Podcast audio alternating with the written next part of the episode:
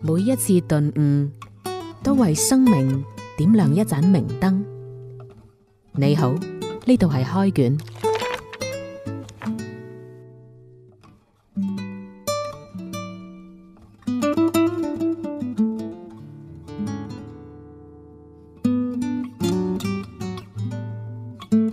歡迎收聽開卷，呢度有梁浩明同埋黃嘉欣嘅。誒、我個孩子咧就同好多嘅孩子一樣，中間有個字咧都係個子，嗯木字邊一個新嗰個子嗯。咁啊、從佢讀幼兒園一路到去到小學咧嗯，好、多老師即係見到我面嘅時候都會即係誒、呃可能諗唔到有啲咩開 場， 成日都啊點解你哋呢一代啲孩子咁多個子？成為一個誒溝通嘅話題啦。係啊，攞啊，跟住成日呢個話題都好難去回答。跟住我後尾就諗到一個誒好、圓滿嘅方式嚟去回答啦。就因為誒、呃你睇下子貢、子路嗰一代都好多子啦，因為佢哋讀嗰代有孔子咁嘅偉大嘅老師啊嘛。哦，老師你話咧？ 哇！你水平實在太高啦。咁但係咧，即係即係嗰啲嗰啲場面話就唔提啦。咁咁但係我其實誒諗翻轉頭咧，我其實當時嚇寫呢、個起呢個名咧，嗯亦都係冇咩特別嘅理性思考嘅咁你當時點解會起呢個呢個孩用呢個子字孩呢？子咁，我覺得有個子字啊幾好聽，咁點解你唔用孔子嘅字？又咁覺得啊啲筆畫多啲啊，有文化啲。 而且咧，其實我去到依家過咗幾年之後再諗，喺嗰陣時即係大概一幾年嘅時候，啱嗯好係呢個劇烈嘅互聯移動互聯網變化嘅時候，嗯好、多嘅信息焦慮嗰幾年，誒、心裏邊好唔踏實，嗯覺得社會變化得太快，嗯快到我跟唔上，有時甚至覺得從前慢。誒以前嘅好多時候都好美好，咁、嗯所以即係有個木字邊再加個新呢種字呢，嗯即係佢唔會係話一個好寫實嘅一個對照，嗯但係喺心靈上邊對嗰個時代係一個有美好寄託嘅參照。即係會唔會係你喺嗰個時代啱啱遇上令遇住遇到呢個歷史嘅滾滾潮流向前翻滾向嗯前衝緊，咁、然後你係搏命想揸住歷史潮流飄出嚟嘅嗰啲飄帶，啊，然後就跟住呢個潮流去。有可能嘅，佢都係一個模糊思考嘅過程，佢好唔理性，所以到依家你要用理性嘅語言去表達，嗯我只能去到呢個程度啦。誒、但係及至到最近呢，我先至發現，即係誒、上幾個月咁啊，市裏邊開大會呵，嗯咁、有一堆新嘅名單出咗嚟嘅，呢、嗯個名單就係新嘅嗰啲市嘅幹部嘅名單啊。誒、我發現你又研究下人哋啲名啦。係啊，即係我我做收人播音員要配音噶嘛。哦，嗰份名單配音嘅時候，我發現咧好多嗰啲即係依家做到誒、呃市裏邊嘅局誒嗰啲領導幹部，好多都係啊六零後、啊六零後，佢哋當中好多個字係建，係中間嗰個字誒、呃建國建設建建國、建設、建偉、建華、建章。係係啦。跟係住嘛我發現，誒點解啲老師成日話我哋嘅細路仔呢一代好多字啫？係上一代都有好多建啦、係啊好多華啊、好多偉啊，係仲有好多再上一代好多好多啊東啦、有國，中間係個國字都好多。嗯啊，即係名字。嗯其實佢真係唔係一個人嘅事，嗯甚至唔係你一家子嘅事，佢有時係一個民族、一個群體、一個時代嘅事，係冥冥中佢發生咗，但係你唔知。係，即係佢係係可以講係呢個時代嘅一種烙印，即係佢係深受呢個時代嘅影響。嗯，所以從名你就可以睇得出大概佢係邊一個年代生嘅人。六六零後佢有六零後嘅特色，七零後有七零後嘅特色，嗯八零亦都有八零嘅特色，尤其去到九零到到零零後咧，呢、個特色更加明顯。啊，依家零零後呃零零零後嗰一代人係有啲咩名多？除咗子啊、啊宣啊之外，我覺得都係呢啲 多，係啊，呢個子啊、軒啊、誒、朗啊啊啊呢啲都係橫跨咗二十年呢、個 跨度，誒、呃所以起名咧，佢背後一定係有好多好有趣嘅脈絡，有好多嘢其實歷史傳承落嚟，我哋自己不知不覺。今日要分享一本書，叫做《中國姓名史》，寫呢本書嘅就係湖北大學嘅何曉明教授啊。咁佢當中係梳理咗好多姓名嘅一啲學問。嗯，原來喺古時候，即係我哋所講嘅古時候原始社會對古時候嘅呢個嘅間間接位，可能即係夏商嘅時候，嗯好多人呢，其實佢哋嘅名字唔係自己嘅名嚟㗎。嗯誒、我哋成日喺啲古裝劇話見到你來者何人啊？啊咁啊，誒、在下張亞九，都想明來 係，楊箕村人士， 梗係唔會係咁啦。因為啊以前咧，呢本書所講，以前啲人係生活喺部落當中㗎係。呢一世都喺呢個部落，佢見到第二個部落嘅人，相當於我哋依家見到唔好話外星人啦，見到見到外國人，外國人啊你一定會第一句唔係 What's your name 係一定會 Where are you from？ 係 啊 Hello 邊度 where are you from？你邊處人啊？係你嚟個單位的？ 係啊，我係我係花果山梁浩明，咁所以其實喺嗰陣時遠古嘅時候，好多名唔係個人名嗯，好多名係呢個部落嘅名。佢係體現咗呢個部落佢個聚居群落嗰個印記啊喺度。係呢本書佢講咗啲原來真係突破我即係以前思維習慣嘅嘢，啊即係你我哋以前睇翻好多神話，咁啊可能普遍發生喺夏朝啊嗯啊嘅時候時候嘅，咁啊例如咩有巢氏，嗯，即係有屋嘅起屋嘅，水人士。水人氏有火紅事，啊啊，即係水人士，即係可能等於我哋依家有煤氣公司啊嘅，佢係煤氣公司嘅，係就佢係水人士，佢係水人士。佢係獵德村嘅就係有 巢氏咁如果佢係 啊啊，神農氏廣藥，唔係 仲有係有錢士啊，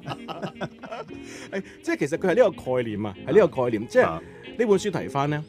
你話燧人氏發明鑽木取火，一定唔係嗰啲係長期嘅協作嘅實踐嘅積累，甚至呢個所謂長期係幾百年嘅呢啲積累先至發現到火。可能呢個部族佢哋後尾某個首領，嗯。大家係歸功於佢，但係呢個部族可能就叫燧人氏。冇錯啦，呢、個睡人士，我覺得係一種外部視覺觀察之後，幫佢哋起咗一個名，而呢個名呢，可以準確咁準確地定義到呢個部落嘅人主要從事嘅工作，即係等於而家我哋叫廣播士，你哋叫嗯電視士， 啊即係可以從用外部嘅視覺可唔可以咁樣睇嘅？譬如係誒誒呢個誒、城市管理嘅，嗯我可以係城管士咁樣。嗯咁呢個係外部視覺，咁所以你從外部即係唔同嘅部落對他者進行一個定義嘅時候咧，喺部落裏邊咧，可能對嗰個人嘅身份度唔係話，即係對人嗰個名度唔係話太過追究，嗯所以可能喺古代，甚至乎到到誒誒呢個中古同埋近古，人嘅名都唔係好唔係十分重要，尤其係一啲農村嘅嘅呢個地方。嗯因為以前你求其叫咩名都得啦，譬如我排行第一嘅，我叫梁一；你排行第二嘅，你叫王爾。嗯咁呢個明朝開國皇帝朱元璋佢個名叫咩咧？佢叫朱重八。嗯嗯嗱，佢點樣去起佢哋嘅名咧？就係佢喺邊一日出世，嗯就用嗰一日嚟到起。真係好求其嘅。誒、大地恩情啊，都係叫九斤六斤嘅啫嘛係，用你出世嘅時候嗰個體重嚟到幫你命名。係咁啊，去到我哋依家所謂嘅個人姓名，先至係花咗咁多心思。嗯其實追溯翻姓名嘅起源嘅時候，佢係一個公共姓名，係而非個人姓名嗯。咁、後尾咧，呢本書就講到啊，誒、好似你話中國係就喺遠古嘅時嗯候，先秦嘅時候，好多個姓氏係有個女字邊嘅，嗯，例如周朝嘅開國姓姬嘅嘅，姬昌姬發，嗯啊，例如秦朝嘅嬴，嗯啊，佢唔係黃口月背凡嗰個王嬴喎，女凡啊，黃口月女凡。係。點解呢個會有個女字嘅邊喺裏邊呢？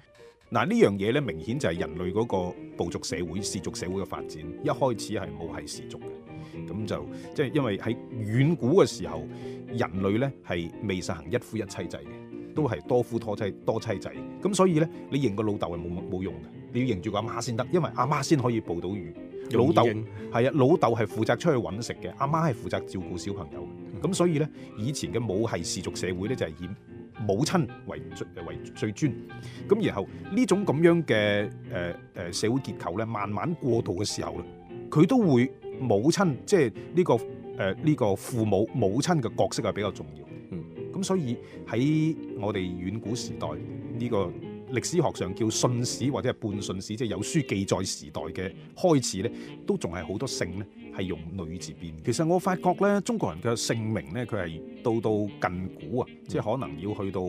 明朝嘅中後期嗯，先至開始慢慢從儒家文人士大夫呢個圈子向外外人，外人到普通嘅老百姓。嗯咁然後誒、呃一路到明清，然後經過幾百年嘅發展，一路到清末，可能大家先對名會有更多嘅追求，或者可能呢個係隨住社會嘅文明程度嘅提高。但係喺遠古、中古，誒、以及係呢個原始時代咧，姓名佢係有好強嘅功能作用嘅。佢首先第一係要你去呢、個姓名係定義到呢個個體佢嘅血緣關係。第二咧，呢、個姓名係要體現到呢一個人佢所處嘅地理位置。即係佢嘅社會嘅功能嗯，一個係家族血緣功能，一個係社會功能。咁定義咗呢兩個功能之後，誒個名咧基本上就定義呢兩種功能，而文化上嘅功能咧喺以前可能古人係唔太講究呢樣嘢。呢本書咧有咁嘅講法，即係以前咧，即係漢朝之前啊，嗯秦朝之前咧就有封地噶嘛，係有封地嘅人先至有個正經名，嗯冇封地嘅即係叫阿貓阿狗嘅啫。係有封地，例如佢話屈原啊，佢舉咗個例子，嗯屈原就唔係姓屈嘅，嗯佢個原名叫米平，嗯姓米嗯叫平，嗯字靈君。呢個米咧就係之前嗰個米月傳。啊米月米月傳啊，嗰個就係嗰個米字啦，啊，咁啊，楚國嘅呢個君，佢哋屋企姓米，係咁咧就因為佢封咗喺屈呢個地方咧，嗯咁啊先叫屈平。嗯咁啊，由於佢呢、個誒、呃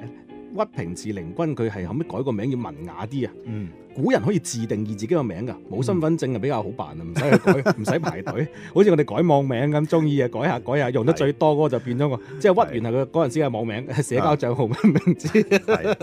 咁而且呢個名咧係會有互補性質嘅，好多時候。嗯係咁啊，例如佢叫平啊字靈君，嗯咁所以咧佢屈原咧啊都係同呢啲字相近嘅。係咁啊屈就係地方，即係如果用呢個邏輯咧嗯，咁啊黃佳欣去到今時今日就可以咁理解啦。咁我例如我今日辦公地點喺花果山就黃花果啊花果， 咁啊佳欣即係好嘅期望咁解，咁啊即係叫正能量，啊，花果山正能量。咁如果你誒誒、下個星期一翻翻翻媒體講嗰邊上班嘅時候，咁你點咧叫？海心橋正能 量，海心橋好風景。 古人咧對於名咧係有誒、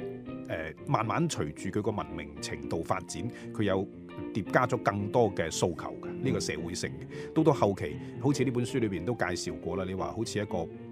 皇帝咁樣啦嗯，佢有四個名，佢有佢嘅廟號、年號啊，誒、仲有佢嘅諡號，仲有佢一個叫做代號啦。嗯啊年號，咁啲咩叫年號咧？即係譬如我哋而家叫唐太宗，呢、個太宗就係佢嘅啊廟號，嗯呢、個係佢入咗太廟之後，後人點樣去尊稱佢嘅？呢、個叫太宗。咁然後咧，佢仲有佢嘅誒誒呃呢個誒嗰、個叫做年號，嗯譬如我哋而家叫愛新覺羅玄燁，呢、個係康熙朝康熙嘅原名。咁、嗯但係我哋一般用康熙皇帝嚟去指稱佢，呢、個係康熙年間，即係係呢個佢統治嘅時候嘅嗰個年號。咁然後仲有諡號，哇！你個諡號厲害，啊嗯即係據講呢、個。誒、清太祖努爾哈赤嗰個諡號係長達二十五個字，嗯將所有能夠稱重佢嘅形容詞全部堆埋一齊就啱。每一次頓悟，都為生命點亮一盞明燈。你好，呢度係開卷。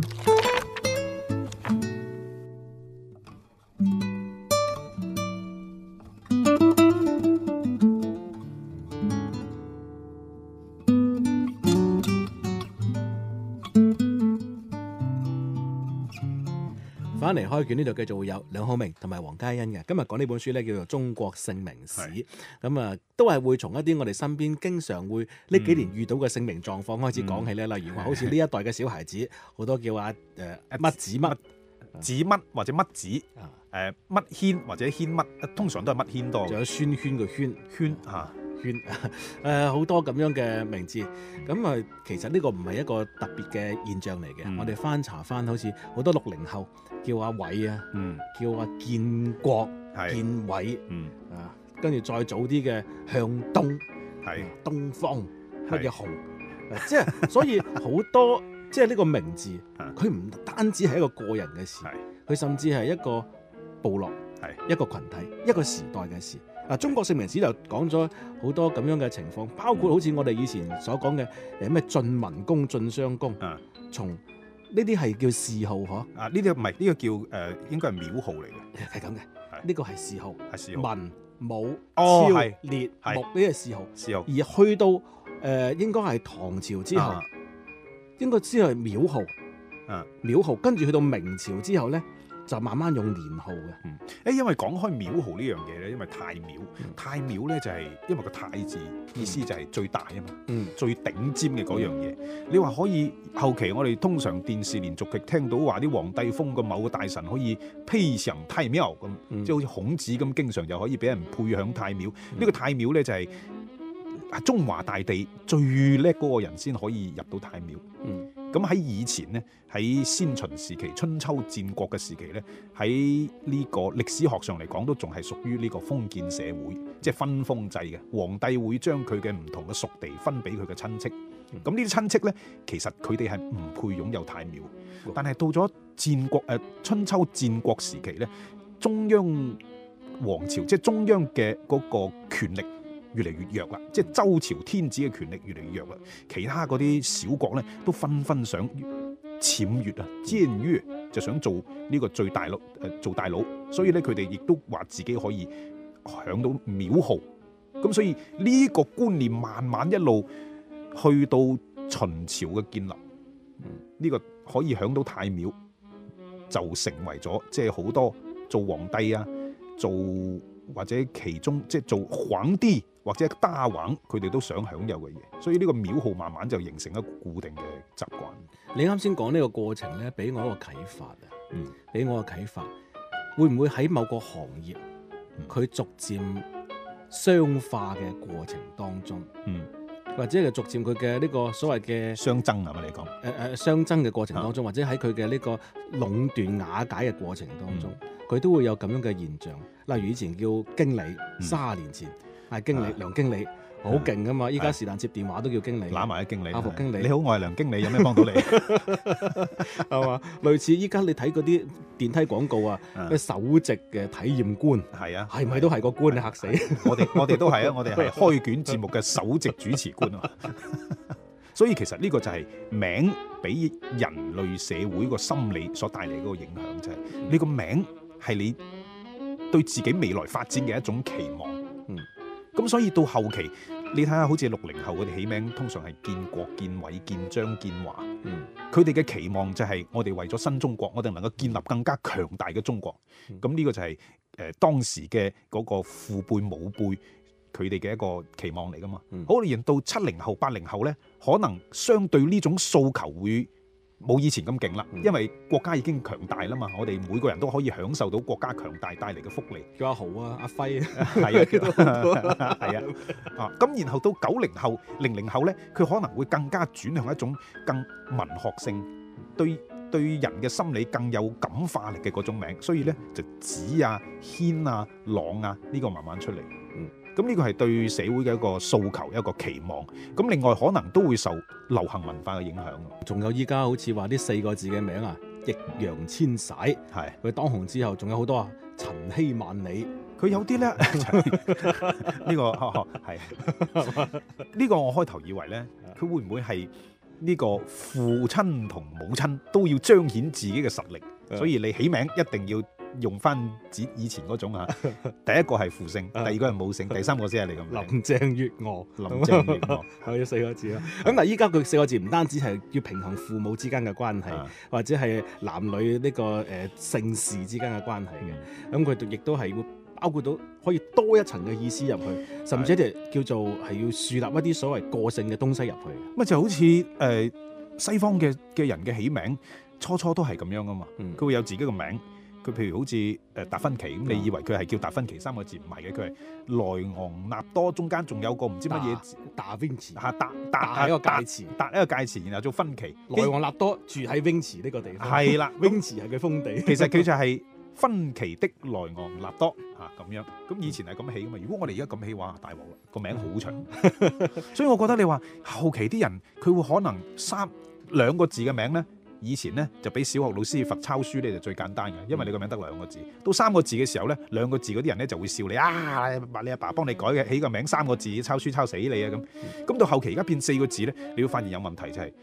佢除非你係明星，嗯大家都明白啊，易烊千璽啊，易烊千璽，易烊千璽咁嗯，即係講到順晒口冇問題。但係如果作為一個普通嘅社交嘅嘅一種稱呼呢，就會覺得有啲論盡嗯，因為佢係四個字，漢語嘅發音呢係單音字嚟噶嘛。咁你叫人嘅時候，譬如你係黃嘉欣，如果中間加個字 係花果山正能量。花果山正能量咁，咁你即係叫起上嚟嘅時候，你會覺得有啲論盡，唔夠方便。所以呢本書呢，佢講到明姓名呢，其實包括中同西，有好多佢唔同嘅呢個發展嚴格啦。去到今天會有今天嘅好多特殊嘅呢係個特殊嘅一啲狀況。誒、但係佢俾我咁樣嘅感覺啊，當一個歷史足夠長嘅時候，嗯我哋睇翻歷史人物，例如我哋睇古時候，嗯誒好、多人係講時候，咩晉武帝、誒、嗯，秦始皇，係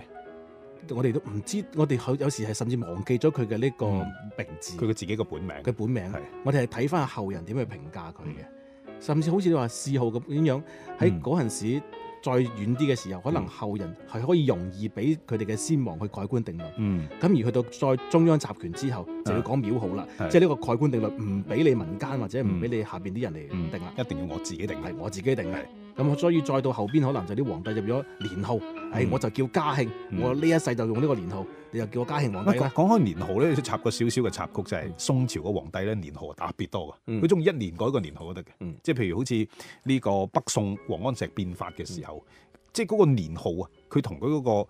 後期我哋所認知每一個皇帝，譬如康熙，佢淨嗯係淨係得一個康熙年號，但係喺北宋嘅時候咧，佢個年號特別多。嗯即係佢，所以證明就係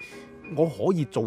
最最叻嗰個，我係大佬，我就可以不斷咁改名，嗯通過呢個名字嚟定義我依家嘅呢個發展階段。正如我哋好多時候我哋睇網名啊，你微信號啊，唔同人哇你有時改下名， 你講開呢個微信名啊，真係頭都痕。你備註咗佢就知，你唔備註唔佢備都註，你真係揾佢唔到。哇！嗰個叫廣州貓哥啊，邊個 嚟㗎？諗下諗下，咁 就跟住好啦，過兩日你終於諗到廣州貓哥係邊個啦。你再喺揾嘅時候咧，佢可能變咗一個唔知變咗咩名。誒其實姓名呢一樣嘢咧，我哋有足夠嘅時間長度睇，係佢唔單止係話我哋父母幫我哋起嘅，或者係我自己隨心所欲嘅起一啲網名嗯，佢亦都係我哋呢一輩子嘅所作所為，我哋嘅建樹同埋後人對我哋評價當中嘅一種博弈。係而比起名更加重要，我相信就嗯係我哋這輩子嘅做過乜嘢嘢，有咩成就。因為後世人可能會唔記得我哋叫咩名，但一定會記得我哋做過乜嘢嘢。係《中國姓名史》呢本書介紹到呢度，下期見，拜拜拜拜